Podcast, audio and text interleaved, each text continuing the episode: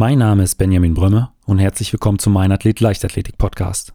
Die heutige Folge vom Mein Athlet Podcast ist eine ganz besondere, denn genau vor einem Jahr an diesem Montag ging Folge Nummer 1 online. Und in der Nacht davor war ich so nervös, dass ich im Prinzip kein Auge zumachen konnte. Ich habe mir die ganze Zeit Fragen gestellt wie, kommt der Podcast überhaupt gut an? Und finde ich überhaupt genügend Gäste, um das Ganze mehr als zwei oder drei Monate lang laufen zu lassen? Aber über 80.000 Hörer und 35 Gäste später sind diese Zweifel nicht mehr angebracht. Deshalb möchte ich mich bei allen Gästen und ganz besonders bei euch Hörern dafür bedanken, dass ihr den Podcast maßgeblich mitgestaltet. Und das nicht nur mit Feedback. Ihr habt Vorschläge für Gäste gemacht und ihr habt auch manche Folgen sogar selbst mitorganisiert, so zum Beispiel die mit Kai Katzmirek. Und deshalb sehe ich den Podcast auch nicht als Einzelprojekt. Er ist vielmehr ein Gemeinschaftsprojekt von uns Leichtathleten und Leichtathletik-Fans. Und um den ersten Geburtstag des Meinathlet Leichtathletik Podcasts zu feiern, habe ich Highlights aus allen Folgen des vergangenen Jahres zusammengeschnitten und für euch nochmal aufbereitet.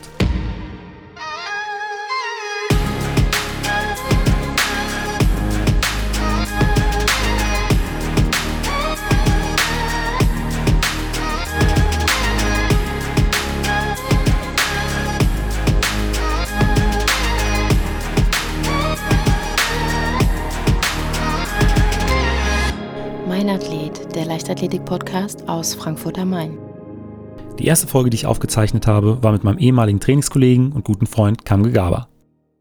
Und dann irgendwie bin ich dann auf Band 1, auf der Innenseite habe ich mich da durchgemogelt, ja.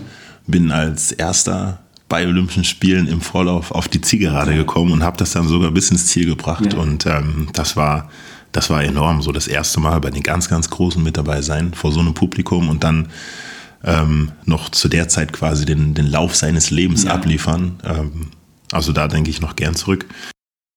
Katharina Steinruck habe ich unter anderem gefragt, wann im Marathon normalerweise der Mann mit dem Hammer kommt.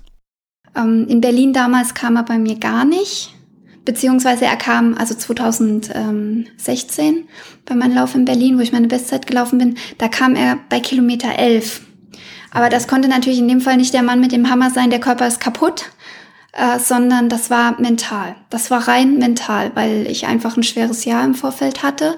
Und das war wie so ein Punkt, entweder du überwindest diesen Punkt jetzt oder du steigst aus. Weiter ging es mit dem 400 Meter Hürdensprinter Georg Fleischauer. Genauso wie Kamge war auch Georg viele Jahre bei mir in der Trainingsgruppe.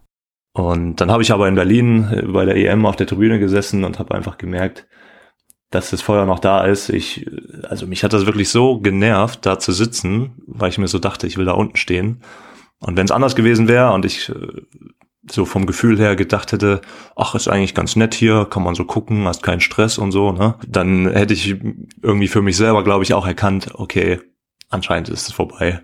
Ja, aber da war das Feuer noch da. Und ja, aber ich habe da gesessen und dachte, oh, das kotzt mich so an hier. Ich, äh, ne, ich will da unten sein ja. und nicht hier so rumsitzen. Und dann dachte ich, okay, du musst das jetzt nochmal machen, sonst, sonst ärgerst du dich dein Leben lang. Gesa Krause war die vierte im Bunde derjenigen, die ich noch aus meiner Zeit als Kurzsprinter kannte.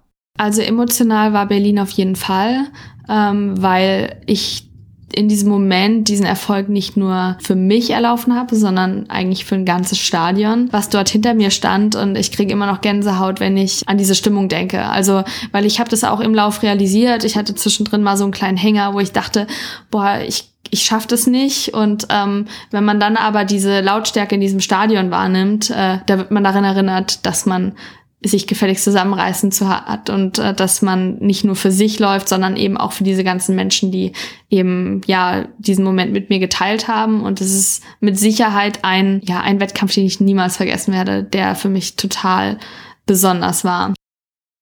Nach der Folge mit Gesa ging es weiter mit David Korell und damit konnte ich den ersten Trainer im Athlet Leichtathletik Podcast begrüßen. Was macht einen guten Sprinter aus? Also was muss man mitbringen, um wirklich ein Top-Sprinter zu werden? Ähm, da zitiere ich immer gerne einen äh, amerikanischen College Coach. Ähm, der hat mal gesagt, äh, Sprinter sind, sind Geparden. Und wir müssen sie auch wie Geparden behandeln. Wenn ich mir jetzt überlege, was macht ein Gepard so einen ganzen Tag? Ein Gepard liegt den ganzen Tag in der Sonne rum, auf der faulen Haut und explodiert dann einmal am Tag, um sich Essen zu holen. Und dann wird einmal 200 Meter gerannt ähm, und ähm, was zu essen, was zu essen gerissen. Äh, dann wird sich der Bauch vollgeschlagen und dann liegt er wieder den ganzen Tag im, in der Ecke rum. Das heißt, für mich sind diese Sprintertypen wirklich die, die wenig Training brauchen, die ganz krass auf Reize reagieren und ich will jetzt nicht sagen, dass die grundsätzlich faul sein müssen, aber die wirklich, wenn sie fünfmal 60 Meter gelaufen sind, sagen, boah, Mann, das war jetzt echt anstrengend. Äh, ich brauche jetzt erstmal äh, eine Stunde Pause, bis, bis es weitergehen kann. Weiter ging es mit Jana Hartmann. Die ehemalige 800-Meter-Läuferin kannte ich seit den europäischen Polizeimeisterschaften 2010 und nachdem sie ihre Karriere als erfolgreiche Läuferin beendet hatte, wollte ich wissen, was sie heute macht. Deshalb hatte ich sie in ihrer Wahlheimat Dortmund besucht und verließ somit das erste Mal für ein Interview Frankfurt am Main habe mich dann wirklich auf 800 Meter trotz Schichtdienst sehr gut weiterentwickelt. Auch da muss ja Bundespolizei sagen, dass ich da Teilzeit arbeiten durfte, um halt doch noch meinen Traum leben zu dürfen.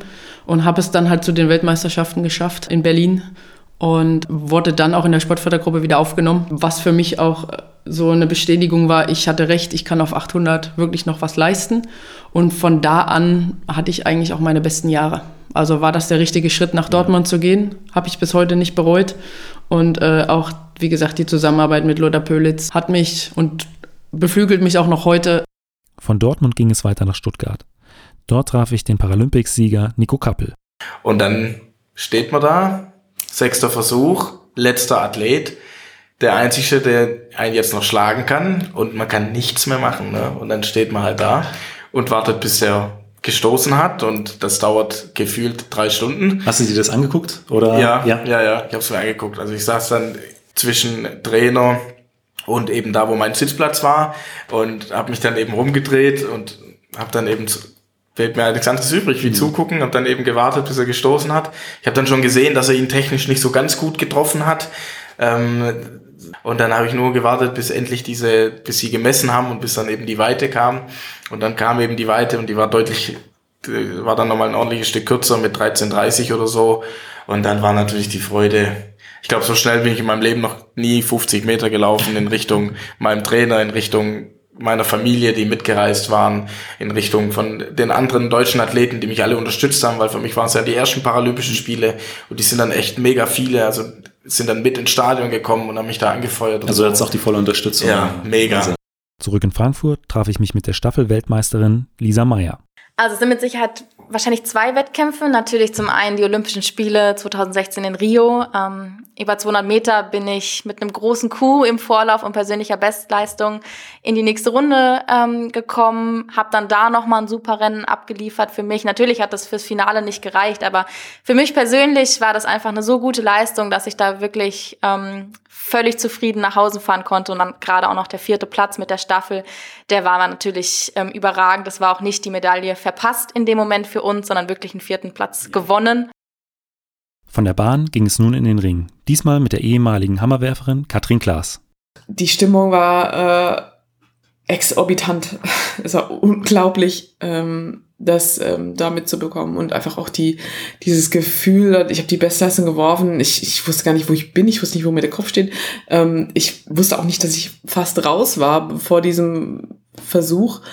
Ähm, dann gab es dieses riesen Hickhack mit diesen falsch gemessenen Weiten und ähm, keiner wusste, ähm, was jetzt richtig ist und wer eigentlich jetzt gerade dran ist. Und ähm, ja, es war ein riesen, riesen Ding und es war einfach äh, ja wie ein Trance ist es passiert.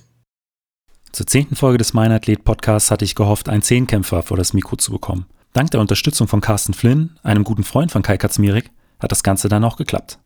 Das war wirklich die erste Meisterschaft im Zehnkampf. Es war in Novi Sad, da war ich noch ähm, 18 Jahre alt und ja, da war, es war wirklich eine Achterbahnfahrt. Ich habe dann auf einmal elf Meter Kugel gestoßen und die Trainer haben schon gesagt, ja komm, Junge, Kopf hoch. Der Wettkampf ist ja halt scheiße, aber vielleicht wird's ja noch irgendwie was. Und ich dann, nee, das lasse ich mir nicht gefallen. Und dann Hochsprung, Saisonbestleistung, 400 Meter, 47,11 mit 18 Jahren gelaufen. Bin einfach in Ohnmacht gefallen. Danach gibt's ein tolles Video auf Instagram, wo ich einfach umkippe und einfach mal da liegen bleibe eine halbe Stunde. Ja. Und irgendwann geht's Flutlicht aus. Also das ist einem dann auch egal. Genau. Und am nächsten Tag gedacht, okay, jetzt bist du wieder dran. Dann falle ich fast über die Hürden drüber. Das kann doch jetzt nicht wahr sein. Und immer wieder hoch, runter, hoch, runter. Und am Ende ist dann wirklich ein dritter Platz bei rausgesprungen. Bei einer Bullenhitze. Wir hatten 43 Grad im Schatten. Die Zuschauer haben es kaum ausgehalten. Wir sind wirklich mit Säcken von Eis auf der Schulter rumgelaufen. Und das war wirklich ein Hammerwettkampf. Weiter ging es mit dem ehemaligen 100-Meter-Sprinter Sven Knippals. Später sind wir noch mit der Staffel im Vogelnest Vierter geworden, ähm, zwei, drei Tage später. Ähm, und du kommst in dieses Stadion rein, es sind halt es waren Traumbedingungen, ne? Es waren halt leider dann Gegenwind, aber es waren 30 Grad, es war halt dunkel, es war Flutlicht und es sind 80.000 Leute im Stadion. Also bleib, bleib, wenn ich das jetzt sage, kriege ich Gänsehaut. Das, das war einfach unvergesslich und ähm, interessanterweise hat mich hinterher auch der ZDF-Moderator gefragt, ja, der Klima, Sie haben da so, so ein bisschen verträumt in die Gegend gestartet. Das habe ich ehrlich gesagt nicht mitgemacht. Ich dachte, ich wäre sehr fokussiert gewesen. ähm, aber offensichtlich habe ich diesen Moment schon sehr aufgesaugt. Und ähm, das ist definitiv eine Sache, die ich nicht vergessen werde. Nach Sven Knippals hatte ich erstmals eine Ernährungsberaterin in meiner Sendung zu Gast. Die Sporternährungsberaterin Kirsten Brüning gab viele Informationen rund um das Thema Ernährung. Unter anderem sprachen wir über eine einfache, natürliche Eiweißshake-Alternative. Also ich würde sagen, so unter Leistungssportlern das Nahrungsergänzungsmittel Nummer eins sind äh, synthetische Eiweißshakes. Ähm, könntest du da eine natürliche Alternative benennen? Du hast ja vorhin schon äh, das Beispiel von den Basketballern. Genau, also den Basketballern, vor allem dem Coach, war es wichtig, denen auch mal klar zu machen, dass man mit natürlichen Lebensmitteln auch Eiweiß zu sich nehmen kann.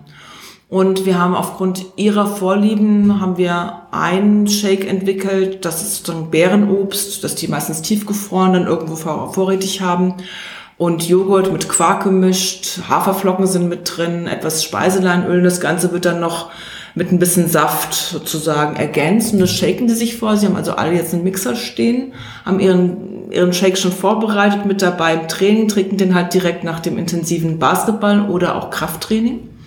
Das ist eine Variante und eine ganz einfache Variante, sozusagen Convenience-Produkt, das ich interessanterweise auch mal mit Basketballern zusammen ausgetestet habe bei einem wichtigen Turnier ähm, war einfach nur Kakao, einen halben Liter Kakao zu trinken und eine Banane dazu zu essen. Das war's? Das war's. Oh, das ist einfach umzusetzen. Einfach umzusetzen. Ich habe die Kombination Kohlenhydrate, weil ich logischerweise durch diese Intensivbelastung, jetzt speziell beim Turnier, ähm, da wirklich immer ein Defizit habe, gerade als Basketballspieler, habe durch die Kombination Banane, Milch, Kakao eine sehr wertvolle Kombination an Eiweiß und Kohlenhydraten. Ich habe zum Beispiel dieses sagenumwobene Whey-Protein ist nichts weiter als Molkenprotein. Okay. Und das ist natürlicherweise, logischerweise im Kakao enthalten, hat also auf jeden Fall schon mal geholfen, den Basketballern die Regenerationszeit zu verkürzen. Plus das perfekte Timing dann direkt nach dem Training. Genau, das perfekte Timing spielt eine Rolle, ist sicherlich ein, einer von den Punkten in dem Bereich Sporternährung, an dem man sehr, sehr viel ähm, verbessern kann oder auch für sich optimieren kann. Weiter ging es mit der wohl beeindruckendsten Comeback-Geschichte des Meinerled Podcasts. Maries Losulu hatte sich in 2017 eine extrem schwere Knieverletzung zugezogen, konnte jedoch in diesem Jahr mit der Silbermedaille bei den Militärweltmeisterschaften ein unglaubliches Comeback feiern. Während dieses Interviews war ich mehr als einmal sprachlos. Was konntest du aus dieser ja, unglaublich schwierigen Phase für dich mitnehmen? Also auf jeden Fall, dass, dass egal wie aussichtslos es aussieht, dass man einfach kämpfen muss. Also ich bin wirklich, ich habe ich bin ja, wie gesagt, ich bin ja einfach, ich habe ja einfach weitergemacht, ohne drüber nachzudenken, aufzuhören. Und ich glaube, ich weiß nicht, ich habe einfach, ich, sag, ich sag's mal so, ich, ähm, ich bin einmal meiner Mama ziemlich dankbar. Ich glaube, ich habe diese Eigenschaft auch von meiner Mama, auch zu kämpfen. Einfach zu sagen, hier, egal was ist, du musst kämpfen, ich muss einfach alles geben. Und solange ich alles gebe, kann ich im Nachhinein mir nicht sagen, okay, ich habe nichts gemacht. Und ähm, ich glaube, diese, diese positive Eigenschaft, auch dieses positive Denken, das habe ich definitiv von meiner Mama. Und ich glaube, das hat immer schon in mir geschlummert, so ein bisschen. Aber jetzt bei so einer Extremsituation ähm, konnte ich es halt das erste Mal so richtig, ich sag mal, anwenden. Ja. Und ähm, konnte es natürlich auch jetzt mal zeigen. Und das ist das auf jeden Fall, was ich mitgenommen habe. Auf jeden Fall niemals aufgeben, egal wie aussichtslos es aussieht. Weiter ging es mit dem 3000 Meter Hindernisläufer Yannick Gerland. Mit ihm habe ich mich über Sportstipendien in den USA unterhalten. Wie sieht es denn äh, in den USA mit dem Training aus? Gibt es da große Unterschiede zu dem Training hier in Deutschland?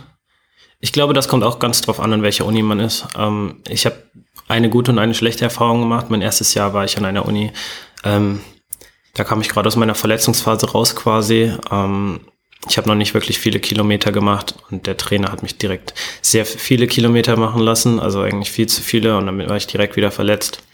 Und viele amerikanische Trainer haben die Philosophie, je mehr Kilometer, desto besser.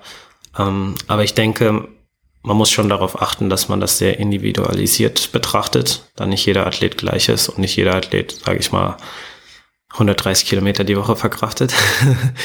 Aber ähm, Es gibt schon Unterschiede.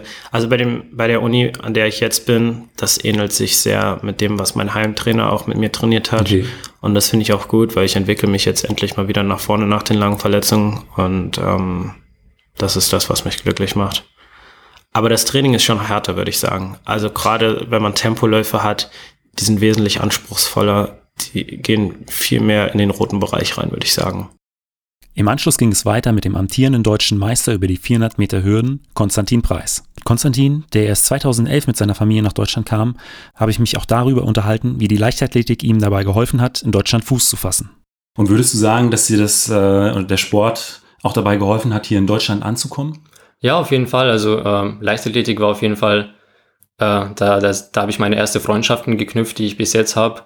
Und äh, das war ein Ausgleich neben der Schule den ganzen Integrationsstress oder wie, wenn man das so nennen kann, was äh, Schulwechseln. Ich habe drei Schulen gewechselt. Ich war erst auf der Hauptschule und dann auf der Realschule, dann auf dem Gymnasium, habe ich mich hochgestuft. Und äh, da konnte man nicht so wirklich Freunde machen, wenn man so häufig die Schule wechselt. Und das hat Leichtathletik hat mir auf jeden Fall so, einen, so einen festen Grund hier in Deutschland gebaut, wo ich immer hingehen konnte, mit Leuten mich unterhalten. Und äh, das war, wie gesagt, meine so meine zweite Familie sogar. Ich war da fast jeden Tag auf dem Sportplatz und äh, das war auf jeden Fall, ja, das hat mir auf jeden Fall sehr, sehr geholfen. Mit Florian Slavik hatte ich im Anschluss einen weiteren 400 Meter Höhensprinter zu Gast. Mit ihm habe ich mich rund um das Thema Instagram und Vermarktung auf Social Media unterhalten. Ich denke, Story ist auf jeden Fall das wichtigste Element. Das heißt, aktiv in der Story zu sein dann äh, deutsche Sportler auf Deutsch zu schreiben. Ich stelle immer wieder fest, dass doch ganz viel auf Englisch geschrieben wird, wo ich jetzt nicht so nachvollziehen kann, weil die meisten sind ja mit Sicherheit dann wahrscheinlich deutsche Follower und nicht jeder versteht vielleicht jedes, jedes Wort auf Englisch.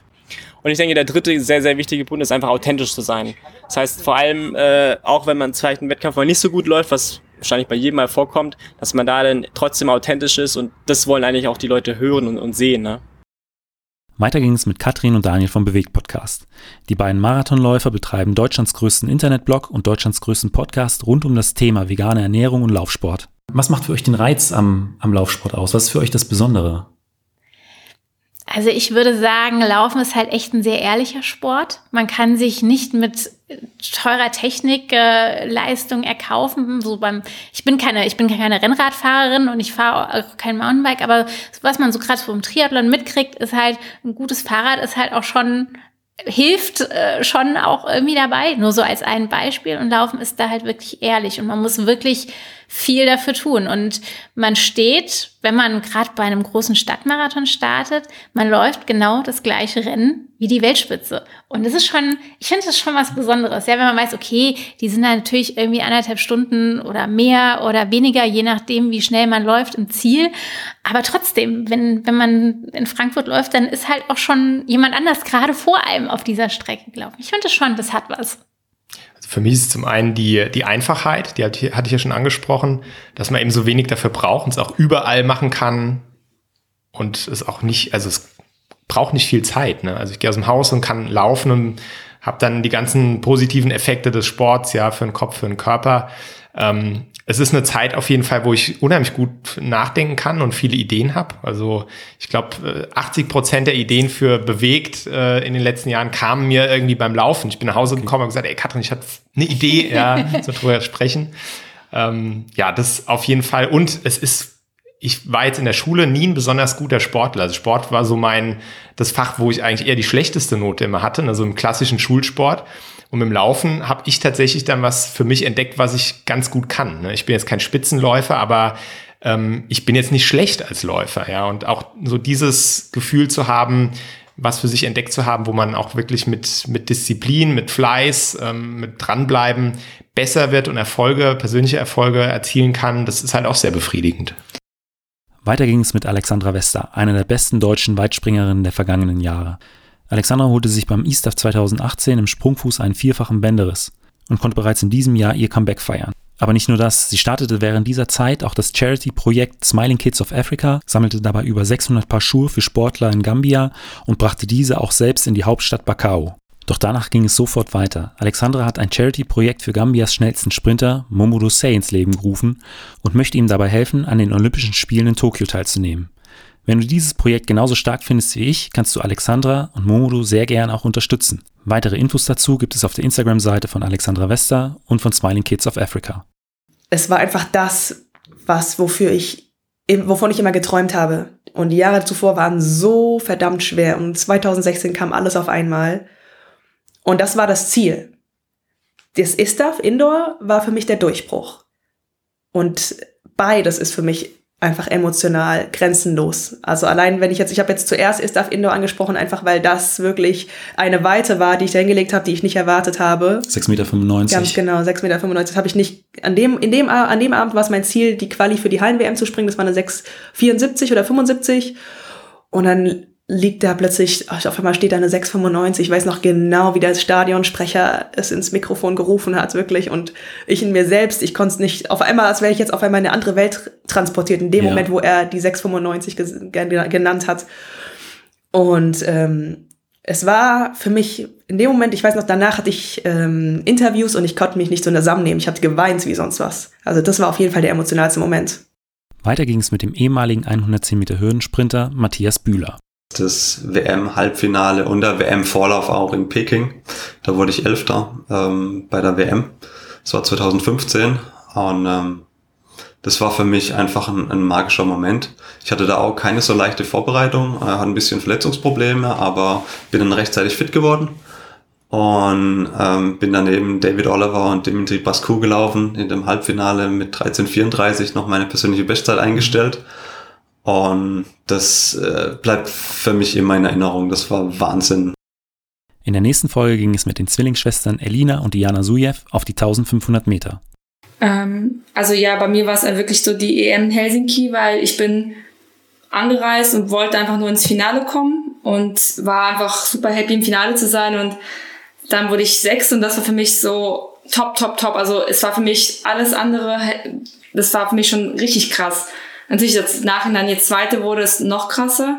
Aber in dem Moment war es für mich, als ich die Ziellinie überquert habe, okay, du hast gerade einen richtig geilen Lauf abgeliefert und das war schön. Das war so mein schönster Moment.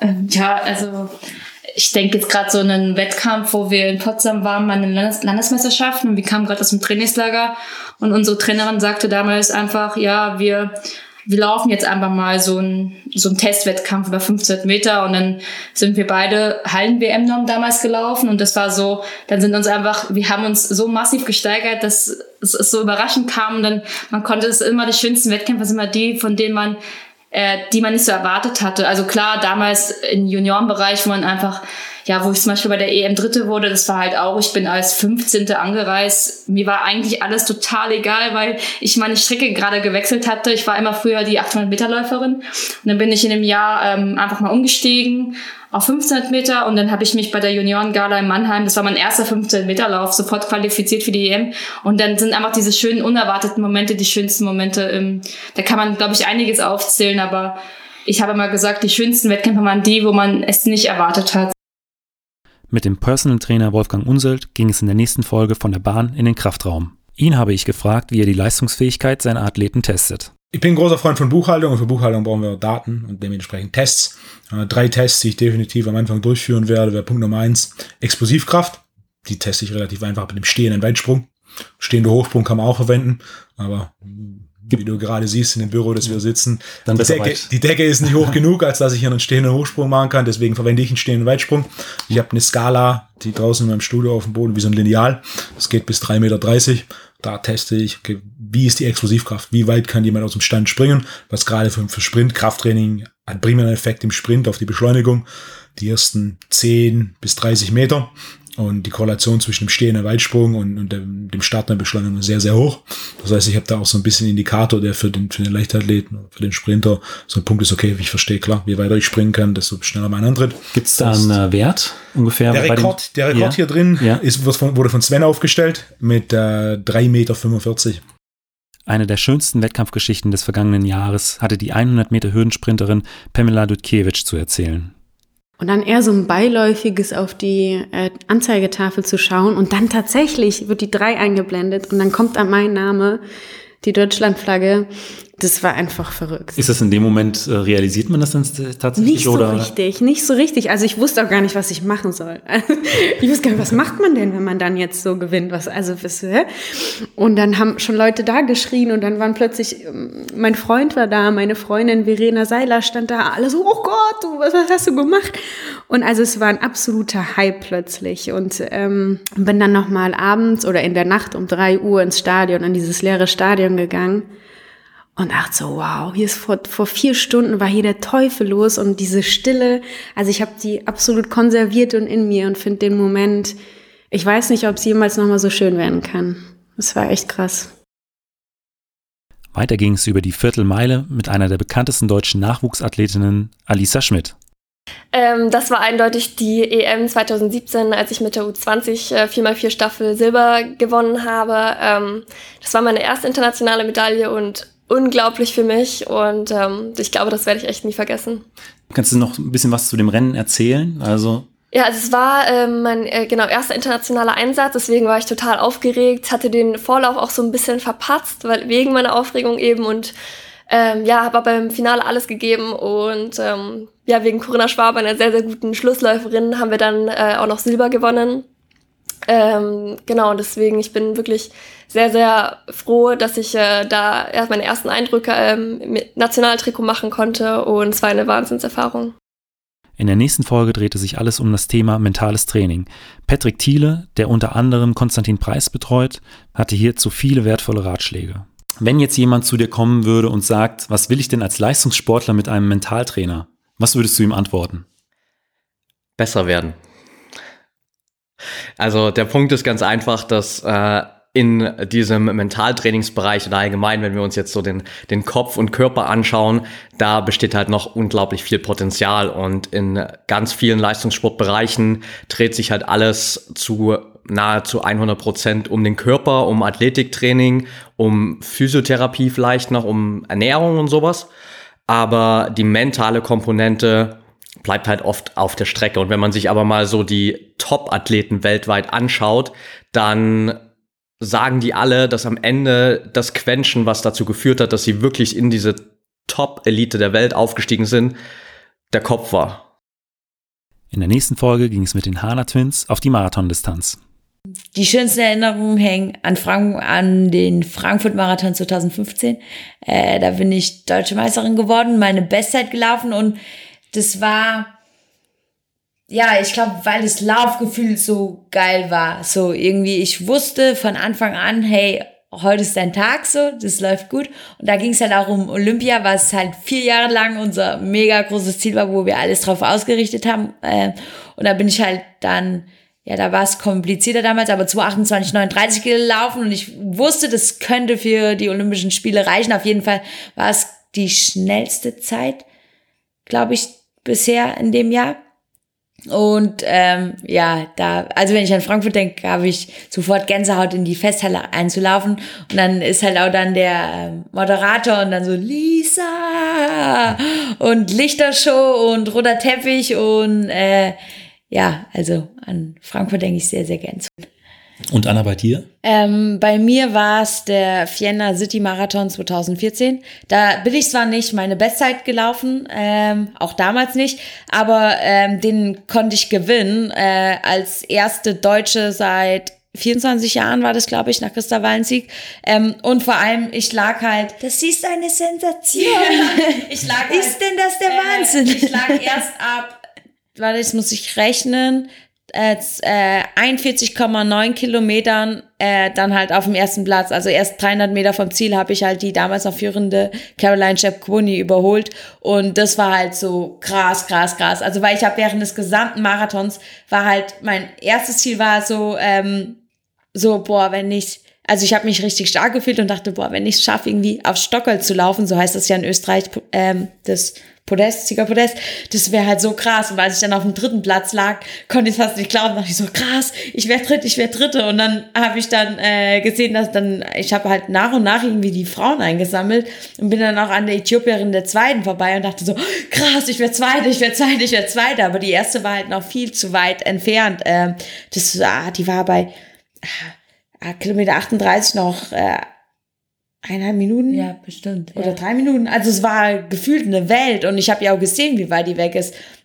Und dann halt erst wirklich dann auf dem äh, letzten äh, oder letzten zwei Kilometer ähm, habe ich dann gesehen, das Führungsfahrzeug, da dachte ich so, krass, also irgendwie kommt das immer näher. Und dann habe ich halt erst dann gemerkt, äh, dass ich da vielleicht noch vorbeilaufen kann. Und das war halt einfach so ein krasses Gefühl. Also ich habe dann auch, als ich sie überholt habe, wenn ich jetzt die Videos, die Bilder sehe, ähm, die stand quasi, also kein, also ich bin da vorbei geflogen, aber ich habe halt gedacht, die hängt sich an meine Schulter und bin halt da gesprintet. Und das war halt im Ziel dann, das war einfach so ein Gefühl von, also Freude und gleichzeitig auch so unfassbar, also weil das war halt nicht mal ein Traum von mir, das habe ich halt nicht für möglich gehalten. Und dass es dann wirklich so passiert ist.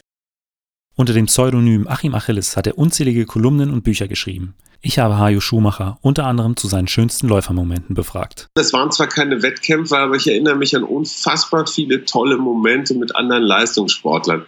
Wie ich hier mit Patrick Lange durch den Tiergarten mit Jan Frodeno hier an der Spree lang oder so. Also meine Achilleszeit hat mir auch wirklich so viele nette und komplett irre Menschen in die Arme gespült, wo ich mir nur dachte, ey, toll, euch kennengelernt zu haben, danke dafür. Weiter ging es mit dem amtierenden deutschen Meister im Kugelstoßen, Simon Bayer. Ich dachte, ich bin eigentlich mental stark und da habe ich gesehen, dass ich eigentlich da voll, voll das Weichei bin. Und dann habe ich halt gesagt, hey, jetzt zeigst du es denen. Und dann habe ich dort angefangen, Kugelstoß zu leben, ja. letztes Jahr mein Leben danach auszurichten und zu gucken, mal schauen, was dabei rauskommt. Und dass dann der Titel rauskommt, als ich sag, das ist so der erste Baustein für meine Karriere gewesen, sage ja. ich mal jetzt. Mit Andreas Behm konnte ich einen weiteren Trainer in meiner Sendung begrüßen. Der gebürtige Frankfurter trainiert in Phoenix, Arizona bei Altis die weltbesten Sprinter und Hürdensprinter. Unter anderem hat er den Amerikaner Arias Merritt zum Weltrekord und zum Olympiasieg geführt. Deshalb wollte ich unter anderem von ihm erfahren, was für Technik bei ihm im Training zum Einsatz kommt. Wir werden zum ersten Mal dieses Jahr ein GPS-Gerät ausprobieren. Also wir haben Catapult, äh, das viele äh, Fußball- und Footballvereine benutzen äh, das haben wir jetzt erst seit zwei Wochen. Wir sind gerade dabei zu lernen, wie es funktioniert, es richtig anzuwenden und wir denken, das wird uns auch vieles über Trainingsaufbau und Trainingsgestaltung langfristig beisteuern und erklären können. Aber wie gesagt, wir müssen jetzt erst einfach mal messen und die Daten sinnvoll auswerten, um zu sehen, was uns das sagt. In der nächsten Folge hatte ich mich mit dem Trainer und Wettkampforganisator Peter Schnabel über das Event V-Active Race Arts unterhalten dieses ganze Konstrukt äh, ist, glaube ich, wirklich etwas, was man so noch nicht kennt. Also ähm, das wird für alle Zuschauer und auch für mich und für alle, die es jetzt organisieren, ein neues Gefühl sein. Weil wir kennen vielleicht alle, ähm, weiß nicht, eine Theateraufführung, keine Ahnung, der Vorhang geht auf oder Licht geht aus und Spot an so. Wir kennen aber auch Leichtlegsportfeste, so, ne, also, oder, oder Meetings. Aber es ist eben wirklich irgendwas dazwischen. Und, ähm, und das ähm, wird's, ähm, das wird spannend. Ähm, das, wie der Abend sind drei Stunden, in dem wir versuchen, einfach total kurzweilig die Leute zu unterhalten und denen eine richtig geile Show zu bieten, mit viel Licht, mit richtig geiler Mucke, was, was auch richtig abgeht, was, was Spaß macht. Aber eben auch hochklassigen Wettkämpfen, so wie man es eben aus dem Sprint, äh, ne, mit Sieger und Zeiten und Weiten und Höhe und Springen und alles. Ne? Also das ist eigentlich der Plan. Also im Prinzip das Beste aus beiden Welten äh, kombiniert. Weiter ging es mit dem amtierenden Olympiasieger im Speerwurf, Thomas Röhler. Der emotionale Outcome ist natürlich unbeschreiblich, Olympiasieger zu werden. Das ist es, wofür es sich lohnt, Sportler zu sein. Und äh, kannst du vielleicht noch mal so ein bisschen was äh, zu der Situation davor sagen? Bist du völlig unvoreingenommen da reingegangen? Ja, du musst positiv reingehen. Ich bin in den Morgen aufgestanden, habe gesagt, okay, ähm, oder gespürt, das ist dein Tag, du wirst du wirst die Sache gewinnen. Und das ist einfach definitiv kein, kein übersteigerter Ehrgeiz, den man damit reinnimmt in den Wettkampf. Es ist wirklich erstmal nur die Ermöglichung, diese Grenze des Unmöglichen irgendwie ja doch zu überschreiten. Ähm, jeder weiß, wie wie viele dafür trainieren, eines Tages Olympiasieger zu werden oder überhaupt Olympische Spiele zu sehen, sich dafür eines Tages zu qualifizieren. Und wenn du dann die Möglichkeit hast, Qualifikation überstanden, du bist schon in der Top 12, du hast eine gute Vorleistung, es ist real, ähm, von einer Medaille zu träumen. Ja, warum nicht einfach sagen, dass es möglich ist, dass man es auch tun wird? Und ähm, der Fall ist eingetreten über einen, ja, einen Wettkampf, der, der nicht einfach war, war ein heißes Finale. Ähm, man muss halt wirklich im Speerwerfen einfach nur seine Technik auch abrufen manchmal, aber das ist sehr schwer, wenn es emotional wird, wenn es äh, wenn es ein heißer brennender Wettkampf zwischen zwischen den starken Jungs ist, die alle extrem weit werfen können und dann musst du deine Leistung abrufen und das hat an dem Tag funktioniert. Und wie war dann der Moment, als du wusstest, okay, äh, ich bin jetzt Olympiasieger? Ja, zuerst realisiert man, dass man einen wichtigen Wettkampf gewonnen hat. So bin ich auch in den Wettkampf rein. Das ist ich habe mir selber nie vor Augen gefühlt, das sind jetzt Olympische Spiele. Äh, es war viel, viel mehr, okay, das ist ein wichtiger Wettkampf, ähm, du lieferst jetzt hier dein Ding ab. Und ähm, ich habe es vor allen Dingen zu Hause dann realisiert, wenn man, wenn man spürt, für wie viele man da eigentlich gewinnt. Äh, zuerst in Rio, ja, das war meine, mein Moment, mein mein Treppchen, mein, äh, mein Sieg. Äh, das war sehr, sehr ich betont. Ich habe das für mich realisiert, dass es, ich es für mich gepackt habe, dass ich es mir bewiesen habe, das zu schaffen. Und zu Hause ist mir erstmal wirklich bewusst geworden, wie viele Millionen man da glücklich gemacht hat. Und äh, regional ist es noch viel, viel emotionaler für viele als die Millionen, die es am TV ähm, verfolgt haben. Im Anschluss konnte ich mit Christina Honsel, die erste Hochspringerin in meiner Sendung, begrüßen. Ich bin die 1,89, bin ich im dritten Versuch auch gesprungen. Da kam halt dieses ins Spiel mit der Gedankenkontrolle, dass ich halt wirklich mich beruhigen musste, weil ich total aufgedreht war, weil es einfach so gut für mich war. Und ähm, ja, da musste ich mich dann erstmal beruhigen und dann die 1,92 bin ich im ersten Versuch gesprungen und ich hatte einfach Gänsehaut am ganzen Körper. Es war wirklich so, und ich habe, glaube ich, auch geschrien, also glaube ich, ich weiß es nicht genau, aber es haben mir welche gesagt. Ähm, ja, und das war einfach ein unglaublicher Wettkampf, an den ich mich immer zurückerinnern werde. Erste internationale äh, Meisterschaft und dann habe ich halt Silber geholt. Ähm, ja, damit hätte ich auf jeden Fall nicht gerechnet davor. Den amtierenden deutschen Meister über die 100 Meter, Michael Pohl, habe ich gefragt, was er über die Leichtathletik und über den Kurzsprint denkt. Und was würdest du heute den Jungs sagen, die früher behauptet hätten, äh, Leichtathletik ist uncool? Da hätte ich erstmal gesagt, okay, ich verstehe deine Ansichten, ich habe das auch geteilt, aber ich kann euch nur eins sagen, Jungs, äh, das ist das Beste, was es gibt, äh, ist die der Sprint oder also ich kann nur von meinem Sprint, die Leichtathletik ist an sich super, aber ich kann ja nur vom Sprint sprechen. Das ist einfach das Beste, was es gibt. Man arbeitet an so Kleinigkeiten, man versteht das überhaupt nicht als normaler äh, äh, Nicht-Athlet denkt man, ja, wie trainiert er jetzt ein ganzes Jahr wegen drei Läufen da oder wie? Das ist, man fokussiert sich, man liebt die Geschwindigkeit und ähm, genießt es, solange es geht. Mit Deutschlands Top-Geher Christopher Linke habe ich mich darüber unterhalten, wie er sich auf die schwierigen Bedingungen in Doha vorbereitet hat.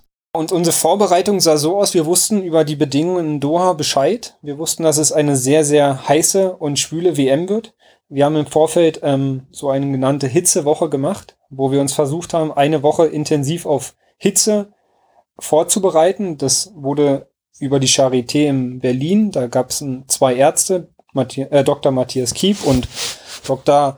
Paul Schmidt, die uns da betreut haben. Das musste alles unter ärztlicher Be äh, Be Gutachtung äh, stattfinden, weil es schon ein bisschen gefährlich war, was wir da gemacht haben. Ähm, wir haben uns in Potsdam am OSP eine Hitzekammer eingerichtet. Das war einfach nur ein Trockenraum der, der Kanuten und da haben wir Heizgeräte reingestellt und nasse Handtücher. Nasse Handtücher, dass die Luftfeuchtigkeit hoch wird und die Heizstrahler, dass es richtig schön warm wird. Wir hatten den Raum dann auf 37 Grad hochgehitzt und ähm, so circa 60 bis 70 Prozent Luftfeuchtigkeit. Und da haben wir am Montag, das ging von Montag bis Sonntag, am Montag unseren Ausgangstest gemacht. Das war auch schon die Geburtstagsfolge vom Mein Athlet Leichtathletik Podcast. Ich hoffe, sie hat euch genauso gut gefallen wie mir. Und ich freue mich auf ein weiteres Jahr mit spannenden Interviews rund um die Leichtathletik und ganz besonders auf euer Feedback. Mein Name ist Benjamin Brömme, vielen Dank und bis zum nächsten Mal.